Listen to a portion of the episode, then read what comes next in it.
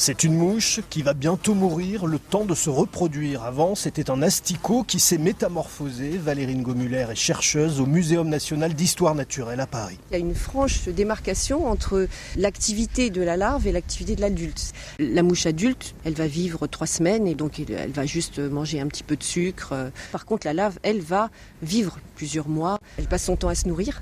Tandis que l'adulte, lui, une fois qu'il émerge, eh bien, il va uniquement se reproduire et fonder la génération suivante. La métamorphose répond aussi à un changement d'habitat, comme pour le tétard qui devient grenouille selon qu'on est dans la pleine eau ou qu'on est sur le sol, pas les mêmes fonctions de locomotion qui seront motivées ou même euh, d'interaction, etc. La moitié des vertébrés se métamorphosent, c'est même 80% pour les insectes. Quand la larve devient nymphe ou imago, le changement c'est maintenant et c'est un moment critique. Sans pouvoir bouger, on est une proie facile.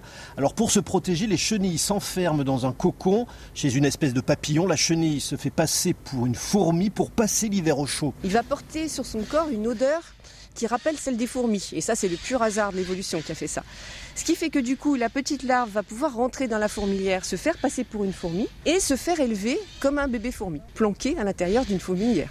Chez moi, chez une copine. Mais quel est l'intérêt d'une deuxième naissance? C'est le jeu du hasard et de l'évolution, Valérine Gomuller. On va pas prévoir à l'avance et se dire bah tiens, je vais faire ça comme ça, au moins je vais survivre. En fait, c'est simplement le hasard qui va faire qu'il va y avoir des organismes qui vont comporter certaines mutations qui font que eux ils vont survivre. Donc la métamorphose, visiblement, a un avantage évolutif énorme. Les mammifères, eux, ne se métamorphosent pas, même si chez les humains, par exemple, à la puberté, le corps change. Je n'ai pas changé.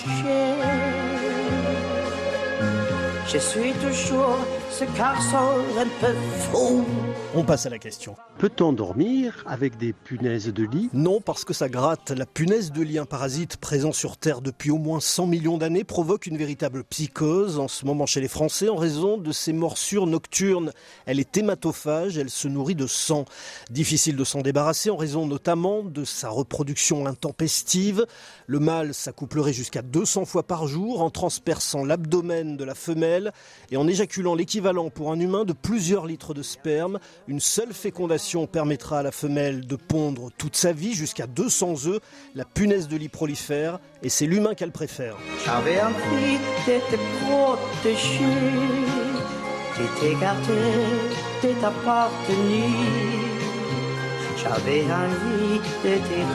revenir.